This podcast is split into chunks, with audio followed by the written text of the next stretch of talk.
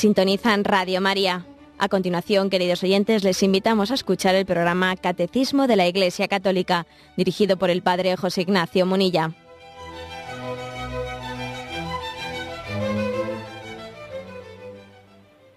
Un cordial saludo a todos los oyentes de Radio María.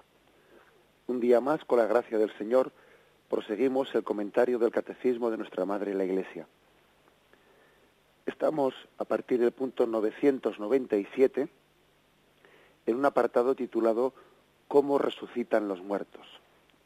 Dentro del comentario de, del credo, creo en la resurrección de la carne, que ya estamos en la parte final del credo, después de haber explicado cómo eh, hay una revelación progresiva de la, de la fe en la resurrección a lo largo de la Sagrada Escritura, que culmina en Cristo, quien es la resurrección en la vida, ahora eh, el catecismo dedica cinco puntos a explicar cómo resucitan los muertos, concretando pues una serie de preguntas que muy prácticas y muy concretas que muchos de nosotros pues podemos formular.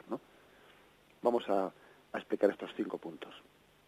El 997 dice, ¿qué es resucitar? Y responde así. En la muerte, separación del alma y el cuerpo, el cuerpo del hombre cae en la corrupción, mientras que su alma va al encuentro con Dios, en espera de reunirse con su cuerpo glorificado. Dios en su omnipotencia dará definitivamente a nuestros cuerpos la vida incorruptible, uniéndolos a nuestras almas por la virtud de la resurrección de Jesús. Bien, eh, por lo tanto, este punto habla de qué es resucitar, explicando que en la muerte se produce una separación de, de alma y cuerpo. El cuerpo que es eh, corruptible, eh, pues entra en un proceso de corrupción, no así el alma, que va definitivamente a la, ante la presencia de Dios y en ese momento ese alma es eh, juzgada ante la presencia de Dios. Es lo que se le llama el juicio particular.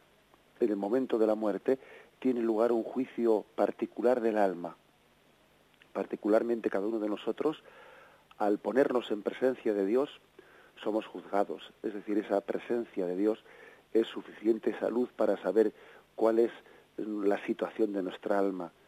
Si nuestra alma está suficientemente preparada ¿no? para, para ver a Dios, si nuestra alma está absolutamente revelada frente a la verdad, frente, eh, frente a la bondad de Dios y está en un estado de rebeldía absoluta, mm, que es un rechazo de salud, en lo cual sería pues, el estado del infierno, o si ese alma mm, desea, tiene la, eh, el firme deseo de ver a Dios, pero no está suficientemente purificada para ello, y entonces está en el purgatorio. Tendremos ocasión en los próximos días de, de hablar de, de, estos estados de, de, cielo, infierno y purgatorio. Pero ahora en lo que se centra el catecismo no es tanto en eso, sino en, el, en lo que es el, podríamos decir, el, el proceso de separación de alma y cuerpo que se produce después de la muerte, explicando un poco el cómo, el por qué, ¿eh? y en lo que es la resurrección. Estos puntos, por lo tanto, no se refieren tanto a la retribución, retribución de cielo, infierno y purgatorio, no, más que a la, retribución se refieren a cuál es la naturaleza no humana, es decir, qué, qué es lo que ocurre en el momento de la muerte. Bueno, pues hay que decir, hay que decir que la persona humana, que cada uno de nosotros somos una unidad sustancial, o sea, somos cuerpo y somos alma de manera a como Jesucristo, ¿no? salvando las distancias, ya, ya, ya, observáis que muchas veces utilizamos esta, cuando ponemos a una eh, comparación pues con el misterio de Jesucristo, utilizamos la expresión salvando las distancias, ¿no? porque evidentemente hacemos una comparación sin, sin pretender que esa comparación sea literal punto por punto, no, ni mucho menos, pero para ayudarnos a entender las cosas. Igual que Jesucristo es verdadero Dios y verdadero hombre, y en la encarnación, eh, pues Jesús está, pues se ha unido, ¿no? A la naturaleza humana para siempre, ¿no? Bueno, pues también salvando las distancias, como digo, el hombre por naturaleza eh, por naturaleza, mm, es una unión sustancial de cuerpo y alma. Y no, no cabe decir que nosotros somos, pues, eh, tenemos un cuerpo. No, no, nosotros somos un cuerpo. Uno vale decir que tenemos un alma. No, no, no es que la tengamos, es que somos un alma. El cuerpo y el alma es una unión sustancial que hay entre nosotros. Esto es importante afirmarlo, ¿eh? sobre todo frente al reencarnacionismo, pues que a veces habla del cuerpo como si el cuerpo fuese un disfraz, mm, pues como si eh, tuviésemos que desprendernos de ese disfraz para llegar eh, pues a Dios hay que desprenderse del cuerpo. No, eso no es así. El cuerpo forma parte de nuestra personalidad, de nuestro yo. Yo soy cuerpo, yo, yo soy eh, alma, las dos cosas forman parte de mí.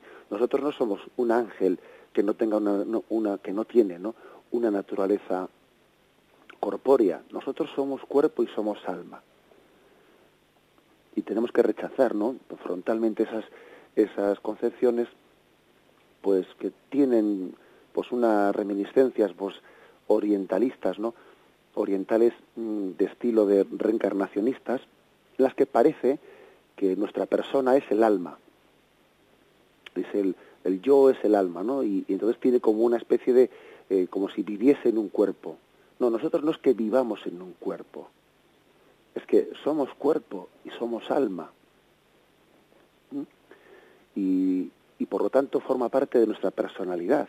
Y el hecho de que nosotros creamos en la resurrección del cuerpo, eso todavía remarca más, remarca más que, que nuestra salvación plena no estará consumada hasta que ese cuerpo, que es parte de mi yo, ¿eh? ese cuerpo también no participe de, la gloria de Dios. Remarquemos mucho esto. ¿eh? Remarquemos que nosotros somos cuerpo y somos alma. Es cierto, es cierto que el momento de la muerte se produce y, esto también explica un poco lo que es el drama de la muerte, ¿no? El momento de la muerte se produce como una separación, no como una no, se produce una separación entre cuerpo y alma. El cuerpo es por naturaleza corruptible, el alma por naturaleza es incorruptible, es inmortal por naturaleza. Y ese cuerpo pues tiene su proceso natural de descomposición. ¿Mm? Recuerda que eres polvo y en polvo te convertirás esa, esa frase que tantas veces se nos ha dicho el miércoles, miércoles de ceniza, bueno, pues hace referencia a la naturaleza corruptible de nuestro cuerpo. Bien, se produce una separación de cuerpo y de alma el momento de nuestra muerte. Que por cierto, permitidme el comentario de que, de que muchas eh, almas sensibles eh, cristianas pues perciben que cuando están asistiendo ¿no? a la muerte de un ser querido, están velando la agonía de, un ser querido, el momento en el que en el que se produce ese último suspiro, esa última separación, ese último eh, momento ¿no? de vida, han percibido, ¿no? Pues hemos percibido los que hemos asistido eh, pues a, muchos fallecimientos, como en el momento de la muerte cambia el semblante de esa persona que, que, fallece. Cambia su semblante en el mismo momento en el que entrega su espíritu. Y fijaros que cuando decimos entrega su espíritu, parece que también es entregar su alma.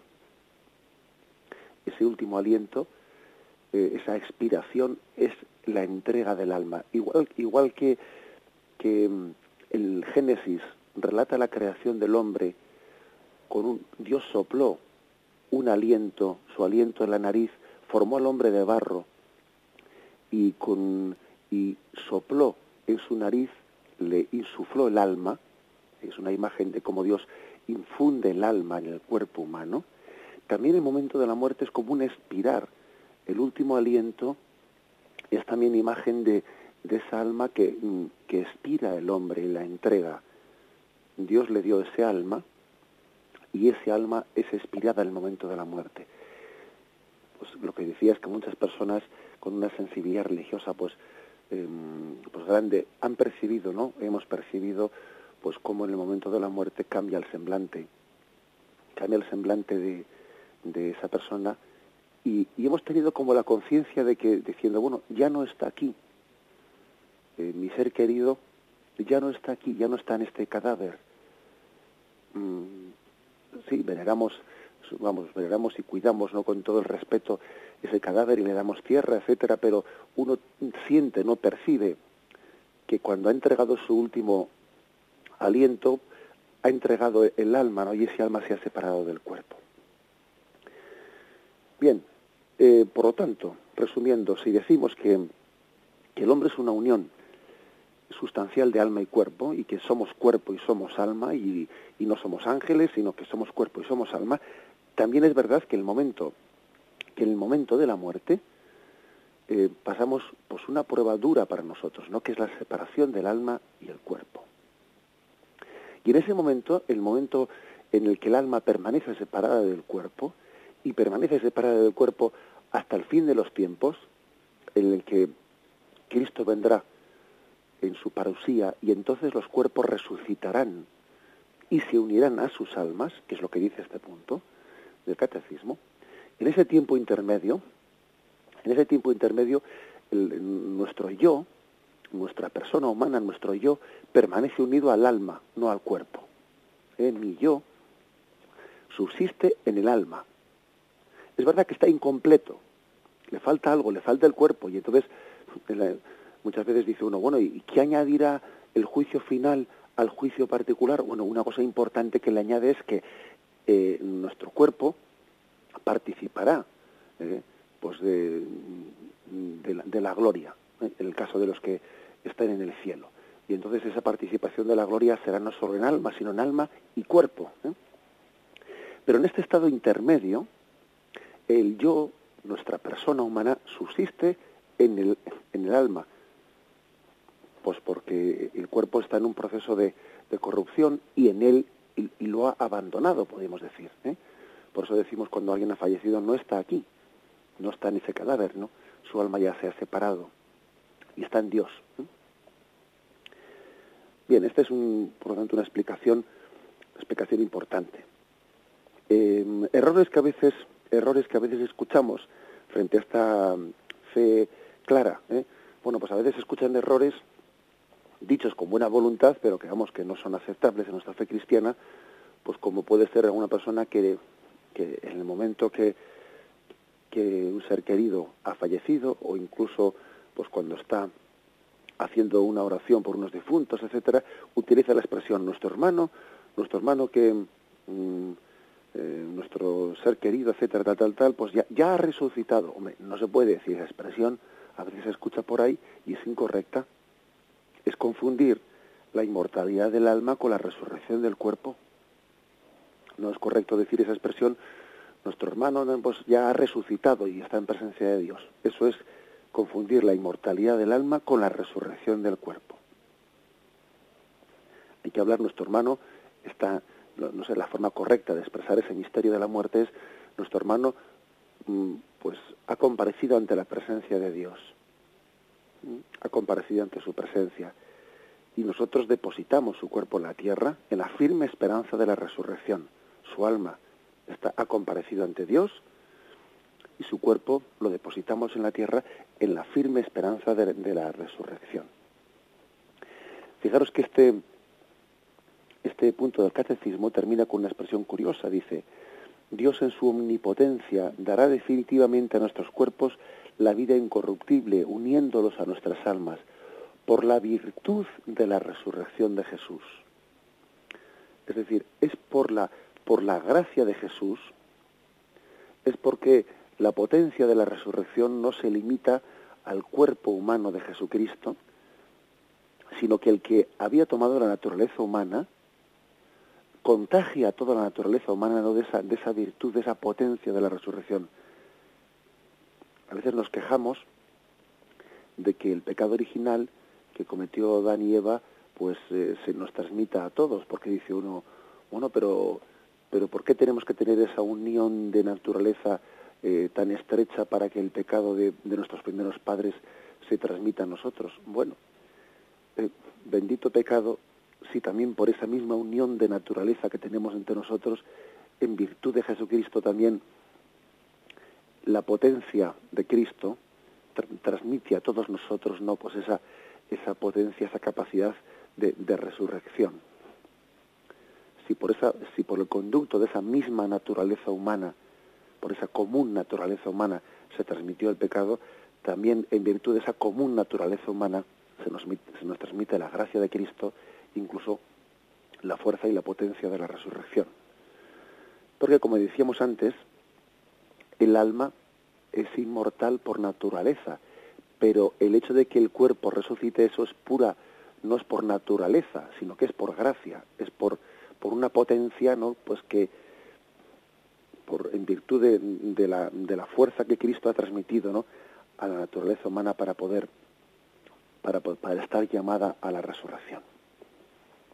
Bien, esta es por lo tanto la explicación del primer punto, que es resucitar, y explica cómo en la muerte hay una separación de alma y cuerpo y cómo al final de los tiempos en la parusía Cristo vendrá eh, y con la virtud de, su, de la potencia de su resurrección resucitará a todas las almas, perdón, a todos los cuerpos uniéndolos a sus almas. Lo meditamos brevemente y seguimos.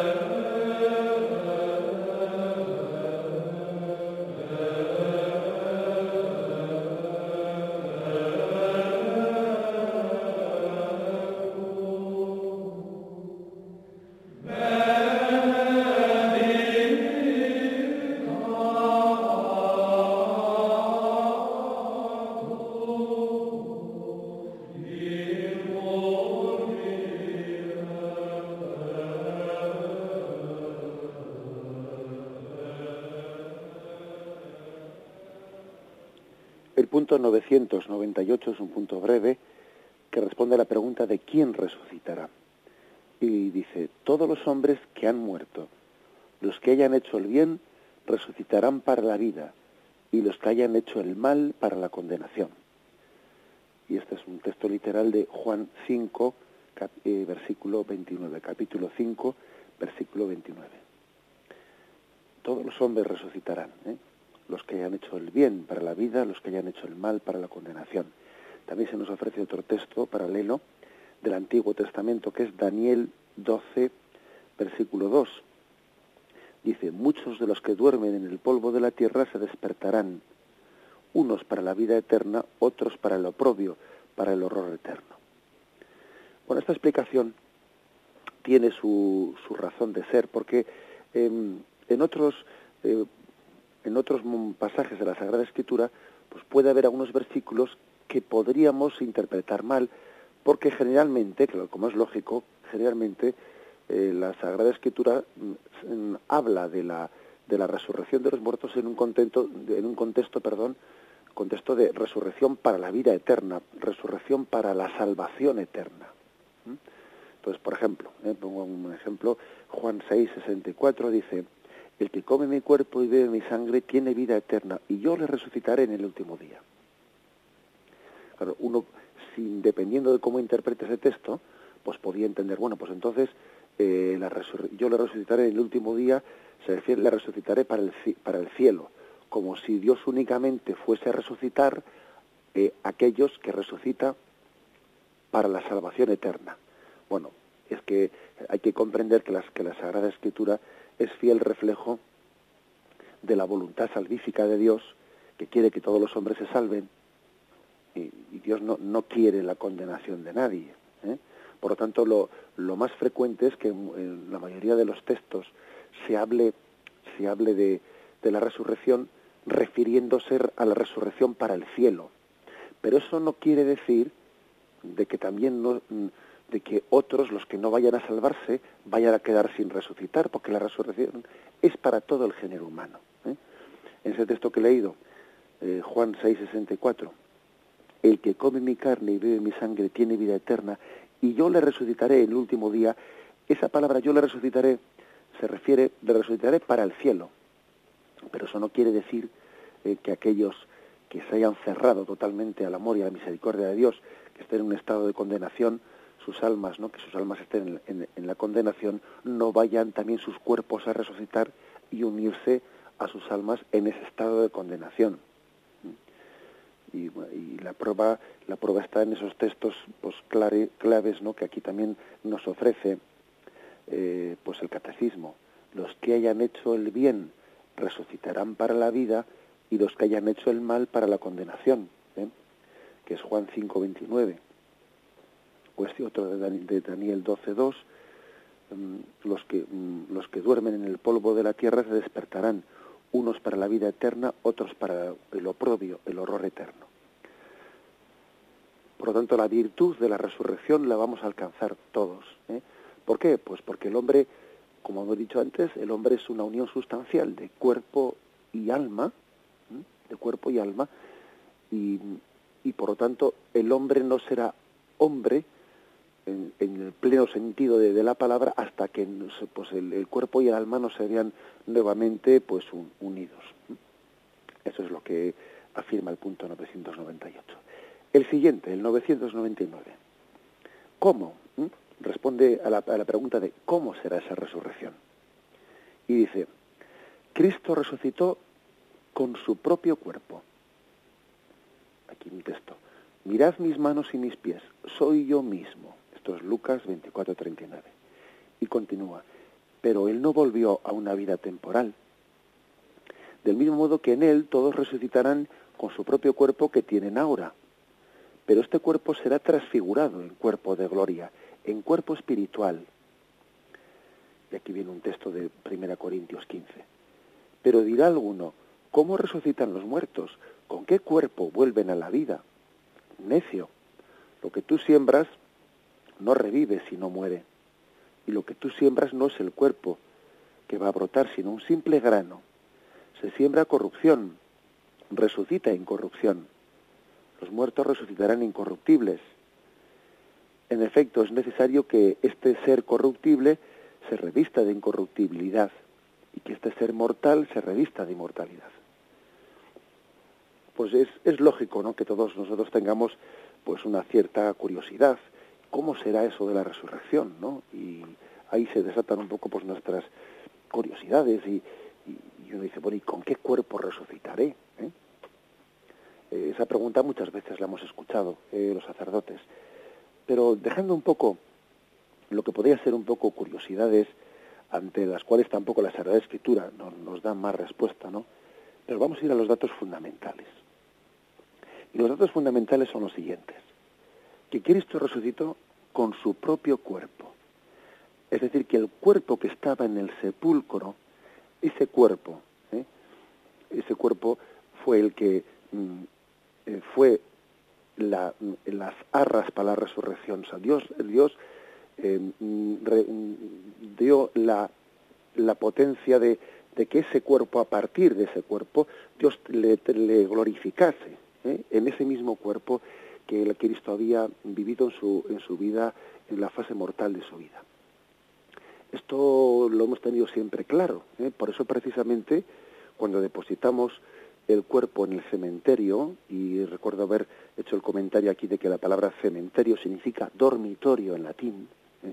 los cristianos hemos cambiado el nombre al lugar en que se deposita los muertos y, y si los paganos antiguamente le llamaban el lugar de los muertos nosotros le llamamos el cementerio, porque entendemos que esos cuerpos que depositamos en la tierra serán, eh, son las arras de la resurrección. Y Dios reavivará esos cuerpos. Eh, los, los, primeros cristianos en sus tumbas utilizaban y, representaban en las tumbas la imagen del ave fénix. ¿Qué es el ave fénix? Pues es una imagen pagana, pero que los cristianos eh, tomaron, hicieron suya, hicieron suya para aplicarla a la resurrección. El ave fénix era, pues se, ve como un montón de cenizas de las que resurge un águila. O sea, el águila está resurgiendo de sus cenizas. Esa imagen los cristianos dijeron, esa imagen puede representar la resurrección. Y entonces eh, en muchas tumbas ponían la imagen del ave fénix de un, de un montón de ceniza de la cual resurgía un águila. Y entonces depositaban el, el, cuerpo pues en ese sepulcro con esa firme esperanza de que ahí se estaban depositando las arras eh, de, la resurrección. A partir de esos restos Dios mm, recrearía ¿eh? mm, pues eh, al hombre, al cuerpo humano en la resurrección. Entonces, digamos, yendo un poco a los datos, a los datos esenciales, el cuerpo resucitado de Cristo, que es, eh, digamos, eh, la única comparación que tenemos para entender cómo va a ser nuestra resurrección, la única comparación que tenemos es lo ocurrido en Jesucristo. ¿Era el mismo cuerpo? Sí, era el mismo cuerpo. Porque la prueba es que el sepulcro estaba vacío, la prueba es que eh, Juan cuando entra al sepulcro ve que las vendas estaban dobladas, estaban deshinchadas, se había de alguna manera volatilizado el cuerpo que estaba dentro de esas vendas. Entonces, eso le, impresiona profundamente a Juan y ve que eh, la piedra había sido corrida, etcétera. Bien, ahora es, eh, cuando se aparece a Tomás, le dice, Tomás, mira mis manos, mira los agujeros de mis clavos, mira mi costado, y no seas incrédulo sino creyente. Y como pensaban que era un fantasma, Jesús les dice, ¿tenéis algo para comer? Es decir, Jesús subraya mucho eh, pues que su cuerpo es el, eh, es, el mismo cuerpo, sustancialmente es el mismo cuerpo. Ahora bien, por otra parte, es un cuerpo que ha sido transfigurado, eh, ha sido glorificado. No es un cuerpo carnal, es un cuerpo espiritual. No es una resurrección la de Jesús como la resurrección de Lázaro o como la hija de Jairo, o como el hijo de la viuda de, de, Naín, no, porque aquellas resurrecciones eran una vuelta a la vida temporal.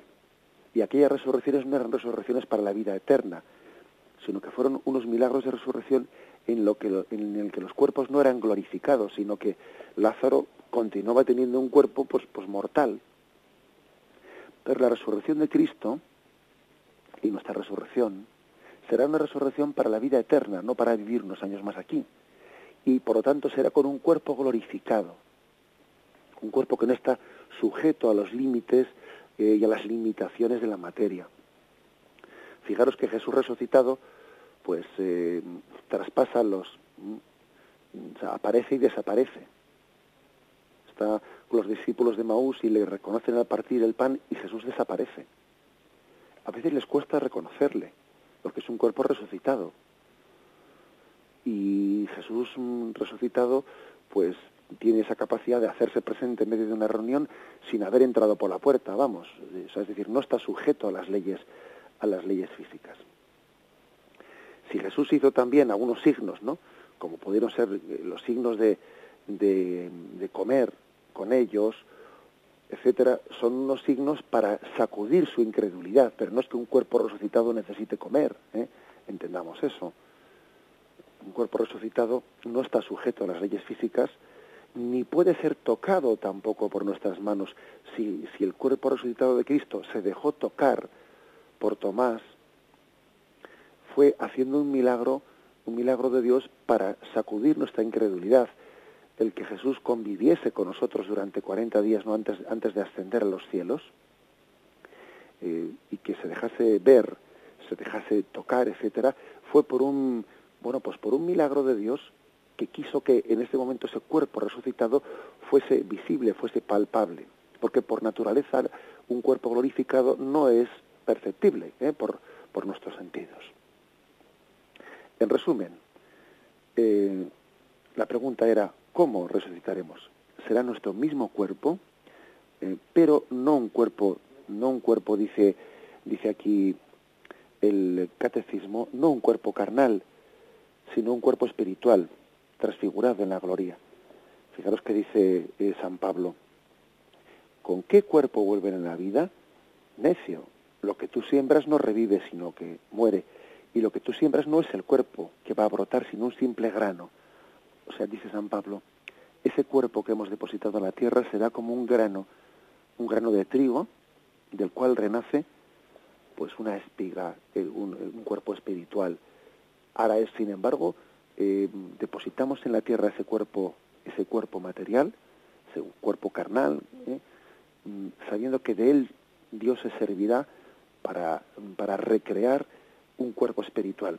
Dice el, texto de San Pablo, depositamos un cuerpo, dice en griego, soma, soma sarkikos, quiere decir un cuerpo carnal, y recogemos, después de, en la cosecha, recogeremos un, un cuerpo espiritual, soma neumáticos, es decir, lo que sembramos, en lo que ponemos en la tumba, es carnal, lo que saldrá de ella será espiritualizado, porque habrá participado de la, de la gloria de, de Cristo. Eso es lo que, lo que sabemos. Luego es verdad que uno tendría un montón de preguntas curiosas, pero, pero bueno, como vamos a ver en el punto siguiente, la Sagrada Escritura pues no está para respondernos eh, pues muchas curiosidades, sino para darnos los datos fundamentales de la fe. Ahora mismo lo vamos a comentar. Hacemos un momento de descanso.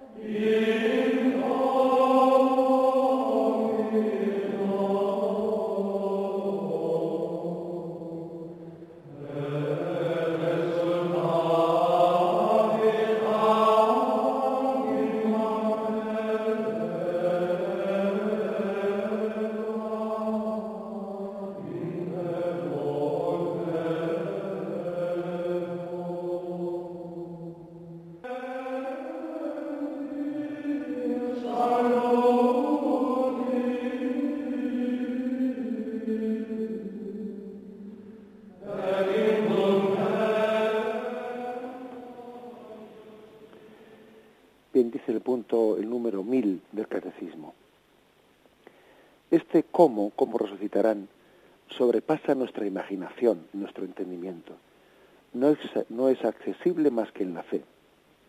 Pero nuestra participación en la Eucaristía nos da ya un anticipo de la transfiguración de nuestro cuerpo por Cristo. Hay un texto de San Irineo de León.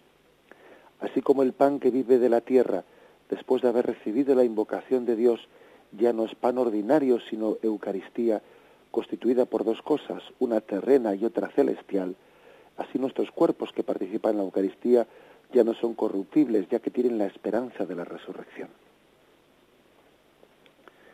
Bien, por lo tanto, primera afirmación de este punto, que el cómo de la resurrección, cómo será, sobrepasa nuestra imaginación, porque nosotros tendemos a, pues, armarnos mucho lío con eso. ¿Y con qué cuerpo resucitaré? ¿Con el cuerpo joven que tenía cuando era joven o con el que tenía cuando era mayor? Eh, pues, pues, la verdad es que ese tipo de preguntas, como os podéis imaginar, ¿eh? pues son preguntas que las hacemos no pues desde eh, bueno pues desde una cierta incapacidad de, comprensión de un misterio que posiblemente esa pregunta pues vista desde, desde Dios pues sea una pregunta ridícula porque un cuerpo glorificado un cuerpo glorificado no es un cuerpo que esté sometido a los años de, esta vida, los años, el paso de los años pues supone en nosotros un desgaste natural que el cuerpo glorificado pues está fuera de eso, de, ese desgaste. ¿eh? Por lo tanto, olvidémonos de la edad del cuerpo resucitado, porque un cuerpo resucitado es un cuerpo glorificado y que por lo tanto en ese sentido no se puede hablar de cuerpo viejo o cuerpo joven, no, o sea, estamos en un estado de glorificación. Fijaros que Filipenses 3, ¿eh? versículo 21 dice, el cual transfigurará, transfigurará este miserable cuerpo nuestro en un cuerpo glorioso como el suyo, en virtud del poder que tiene de someter así todas las cosas. Quedémonos con esto, que nuestro cuerpo miserable, miserable se refiere pues corruptible, un cuerpo sometido pues eso, ¿no? a las goteras, que sería eh, aparecen las goteras pues, de las limitaciones de pues, carnales, bueno, será, será transfigurado en un cuerpo glorioso como el suyo. Y en ese cuerpo glorioso pues no habrá ni cuerpo joven ni cuerpo viejo. Sencillamente ese concepto de viejo y de joven, eh, pues después de la resurrección dejará de existir. ¿eh? Sencillamente es un cuerpo glorioso. En, la participación de la glorificación que tuvo Jesucristo. Quedémonos con eso, ¿no? Y no hagamos más preguntas, pues que ya sería ya pues de responder desde la imaginación más que desde la fe. Mm, lo que sí que nos dice el catecismo, y es, y es, y es interesante, lo que sí que nos dice es que eh, la, la Eucaristía, la participación de la Eucaristía es ya una anticipación de esa transfiguración que se va a producir en el cuerpo en la resurrección. Que comulgar es ya participar de, de ese cuerpo glorioso que vamos a tener. ¿Por qué? Pues porque cuando comulguemos, comulgamos, no olvidemos que estamos recibiendo el cuerpo y la sangre de un cuerpo glorificado, que es el de Jesucristo ahora mismo. No recibimos en la comunión el cuerpo eh, que tuvo Cristo antes de la resurrección. Eh, no se trata del, de un cuerpo, del cuerpo mortal de Cristo, no, se trata del cuerpo resucitado y la sangre resucitada de Jesucristo. Luego estamos recibiendo ya como la prenda de la resurrección. Es, estamos recibiendo un anticipo de lo que va a ser la glorificación de nuestro cuerpo. Y entonces nos estamos preparando para esa transformación. Eh, un ejemplo que creo que nos puede ayudar a entender este misterio, ¿no? Pues cuando decimos, ¿no? Pues popularmente hemos dicho que una manzana podrida, pues puede estropear todo el cesto. Si en un cesto de manzanas hay una manzana podrida, pues esa manzana podrida estando en contacto con las otras puede estropear el cesto. Bien, pues al revés. En este caso ocurre justamente al revés. Estamos en un cesto de manzanas más o menos podridas o, en putrefacción, que son nuestros cuerpos mortales, ¿no? Y al recibir una manzana mm, transfigurada, glorificada, que es la de Jesucristo, es decir, una naturaleza humana pero ya resucitada, al recibirla en la comunión, es esa, es ella la que sana el resto de las manzanas en estado de putrefacción. Es decir, es el cuerpo resucitado de Cristo el que sana, comienza ya, comienza una renovación en, nuestro, en nuestra naturaleza corruptible. Comenzamos ya en la Eucaristía eh, pues esa preparación para la resurrección. Comulgar bien es prepararse para la resurrección. Por eso Jesús tiene esos textos, ¿no? El que come mi carne y bebe mi sangre tiene vida eterna, yo lo resucitaré en el último día. Es una, una preparación de ser transfigurado para, eh, en, la resurrección del cuerpo para la vida eterna.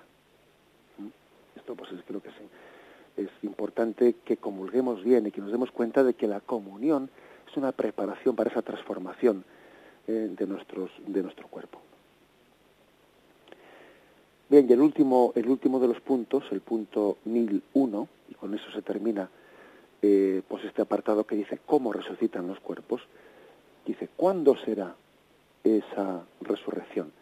Y dice, sin duda, en el último día, al final del mundo. En efecto, la resurrección de los muertos está íntimamente asociada a la parusía de Cristo.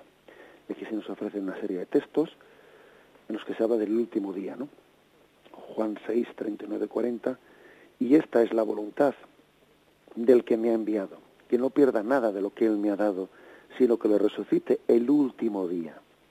Porque esta es la voluntad de mi Padre, que todo el que vea al Hijo y crea en Él tenga vida eterna y que yo lo resucite el último día. Juan 6, 44. Nadie puede venir a mí si el Padre que me lo ha enviado no lo atrae, y yo lo resucitaré el último día. Juan 11, 24. Está Jesús en el momento, de la, en el momento previo de la resurrección de Lázaro. Le dice Jesús a Marta, tu hermano resucitará. Le respondió Marta, ya sé que resucitará en la resurrección el último día. Es decir, esto, por lo tanto, era algo que, eh, que estaba claramente transmitido por Jesús. Hablaba del último día. En, en, la venida en gloria, en la parusía, porque no olvidemos que la Sagrada Escritura mm, después de la ascensión de Cristo a los cielos, se queda en la espera del retorno de Cristo, del retorno en gloria, y que la Sagrada Escritura termina diciendo, Maránata, ven Señor Jesús. Al final de los tiempos, al final del mundo también decimos esa expresión, ¿no? Al final del mundo, al final de los tiempos, cuando Cristo venga en gloria, como juez de vivos y muertos, se, se producirá pues esa resurrección. ¿Cuándo será eso? Bueno, pues aquí hay un texto curioso, que es de Primera Tesalonicenses, capítulo 4, versículo 16 al 18, eh, que dice, el Señor mismo, a la orden dada por la voz de un arcángel y por la trompeta de Dios, bajará del cielo, y los que murieron en Cristo resucitarán en primer lugar. Y fijaros que San Pablo, él pensaba que el retorno de Cristo iba a ser pronto, iba a ser inminente. Y él pensaba que él todavía iba a estar vivo en el momento de la parusía, porque dice, repito esto, los que murieron en Cristo resucitarán en primer lugar. Después nosotros, los que vivamos, los que quedemos, seremos arrebatados en nubes junto con ellos al encuentro del Señor en los aires, y así estaremos siempre con el Señor. Consolados pues mutuamente con estas palabras. Es curioso, ¿eh? porque es un texto en el que Pablo era tan fuerte, ¿no? La expectación que tenían preparando el retorno de, Jesús, era tan fuerte esa esperanza del Maránata, ven Señor Jesús, que Pablo pensaba que iba a ser inminente y él, vamos, casi contaba con que él iba a estar en vida. ¿eh? Por tanto, aquellos que mm, no hayan muerto en el momento de la parusía, pues la glorificación de sus cuerpos se producirá pues sin haber muerto. ¿eh? Es decir, que sus cuerpos serán glorificados en ese momento, como dice aquí, los que vivamos, los que quedemos, seremos arrebatados en nubes junto con ellos, con los resucitados, al encuentro del Señor en los aires. Bueno, pues los que no hayan muerto en el momento de la parusía recibirán la, glorificación de, sus cuerpos, bueno, pues de otra manera que tampoco sabemos, eh, pero vamos, que San Pablo aquí más o menos se asoma a ese misterio. Eh, tampoco pretendamos pues eh, saciar nuestra curiosidad de una serie de detalles pues, pues que no ni, necesitamos saber. Pero aquí lo importante es, es remarcarlo de el último día al final del mundo. Comparando con lo que le dice Jesús al buen ladrón, hoy estarás conmigo en el paraíso. Y, se distingue claramente ese hoy estarás conmigo en el paraíso de que yo lo resucitaré en el último día. Eso es lo importante aquí, ¿eh? que hay dos dimensiones de la salvación, una que tiene lugar el momento inmediatamente ¿eh? Eh, posterior a la muerte y otro que se remite al último día. Hoy estarás conmigo y el último día resucitaré. Claro que está claro que hay dos momentos distintos en la, en la salvación. Esta doctrina es la doctrina mm, de católica, la doctrina de siempre, la doctrina que ha sido también asumida, pues como no, ¿no? Por, por toda la tradición de la Iglesia hasta el último de sus concilios, el Concilio Vaticano II. Y aquí, pues el Catecismo nos ofrece el punto 48 de un documento del Vaticano II que es la Lumen Gentium, una de sus constituciones principales, para que veamos cómo también esa doctrina ha sido recogida por el Concilio Vaticano II, y allí dice, en efecto, antes de reinar con Cristo glorioso, todos debemos comparecer ante el tribunal de Cristo para dar cuenta cada cual según las obras según las obras buenas o malas que hizo en su vida mortal. Y al fin del mundo saldrán los que obraron el bien para la resurrección de la vida y los que obraron el mal para la resurrección de la condenación.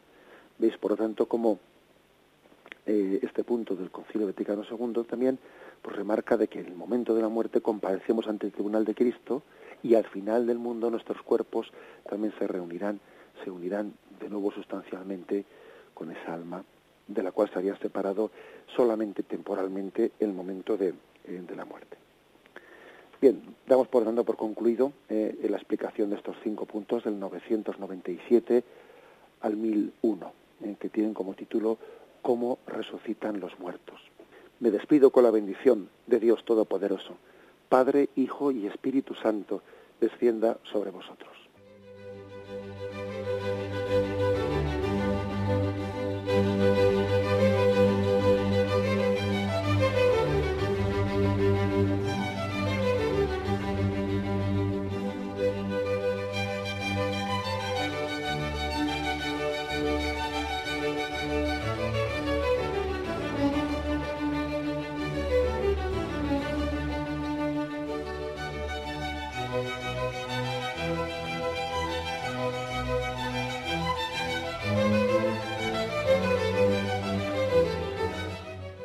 Y hasta aquí, queridos oyentes de Radio María, han podido escuchar el programa Catecismo de la Iglesia Católica, dirigido por el Padre José Ignacio Monilla.